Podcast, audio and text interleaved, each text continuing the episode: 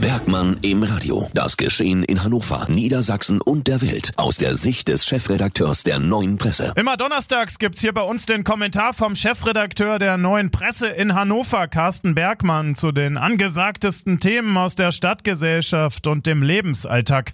Ja, und heute dreht sich alles um den Pflegenotstand, der auch vor der Landeshauptstadt nicht Halt macht. Carsten Bergmann hat da eine klare Meinung.